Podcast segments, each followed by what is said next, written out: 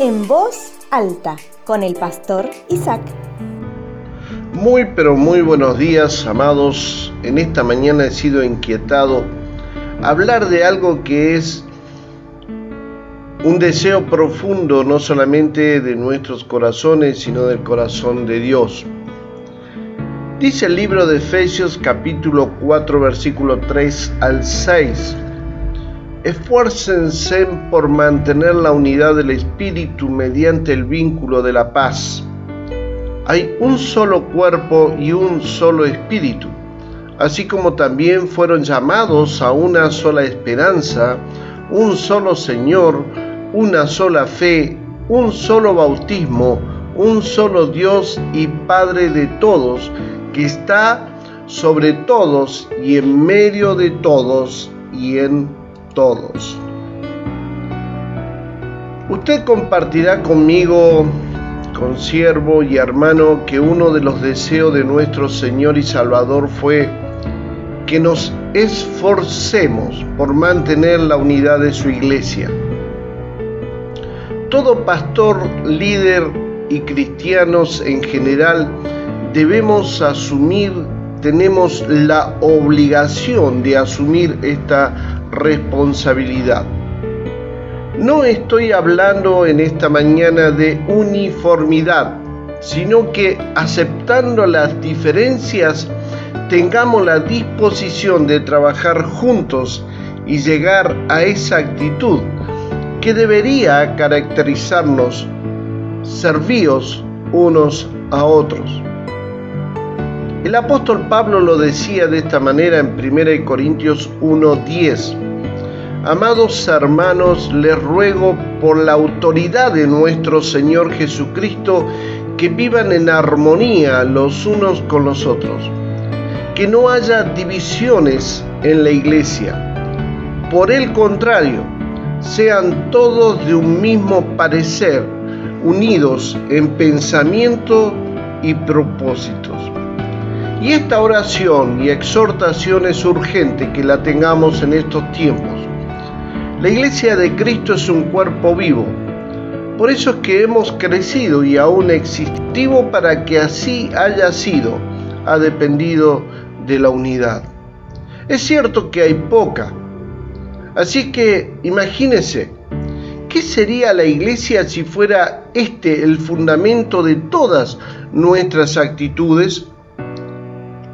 El apóstol Pablo, hablándole a los romanos en el capítulo 15, versículos 5 y 6, encontramos que dice esto, que Dios, quien da esa paciencia y ese ánimo, los ayude a vivir en plena armonía unos con otros, como corresponde a los seguidores de Cristo Jesús. Entonces todos ustedes podrán unirse en una sola voz para dar alabanza y gloria a Dios, el Padre de nuestro Señor Jesucristo. Si pudiera hablar de todos los motivos por el cual deberíamos estar unidos, mis amados pastores y hermanos, esta reflexión necesitaría muchísimas horas. Tenemos que tener cuidado de no dividir la iglesia pues todos hemos sido lavados por la sangre de Cristo y tenemos a Jesucristo como cabeza y Él es el fundamento de su iglesia. Y escuche que dije su iglesia. Podemos y tenemos distintas visiones que Cristo ha plantado en nuestros corazones, pero eso no cambia el hecho de que hay un solo Señor, una sola fe, un solo bautismo, un solo Dios y Padre de todos, quien está sobre todos, en todos y vive por medio de todos. No obstante, Él nos ha dado a cada uno de nosotros un don especial mediante la generosidad de Cristo. Todo eso lo dice el libro de Efesios capítulo 4 esforzarse, vivir en armonía, mantenerse unido, aceptarnos mutuamente, permanecer unidos, tener un mismo sentir.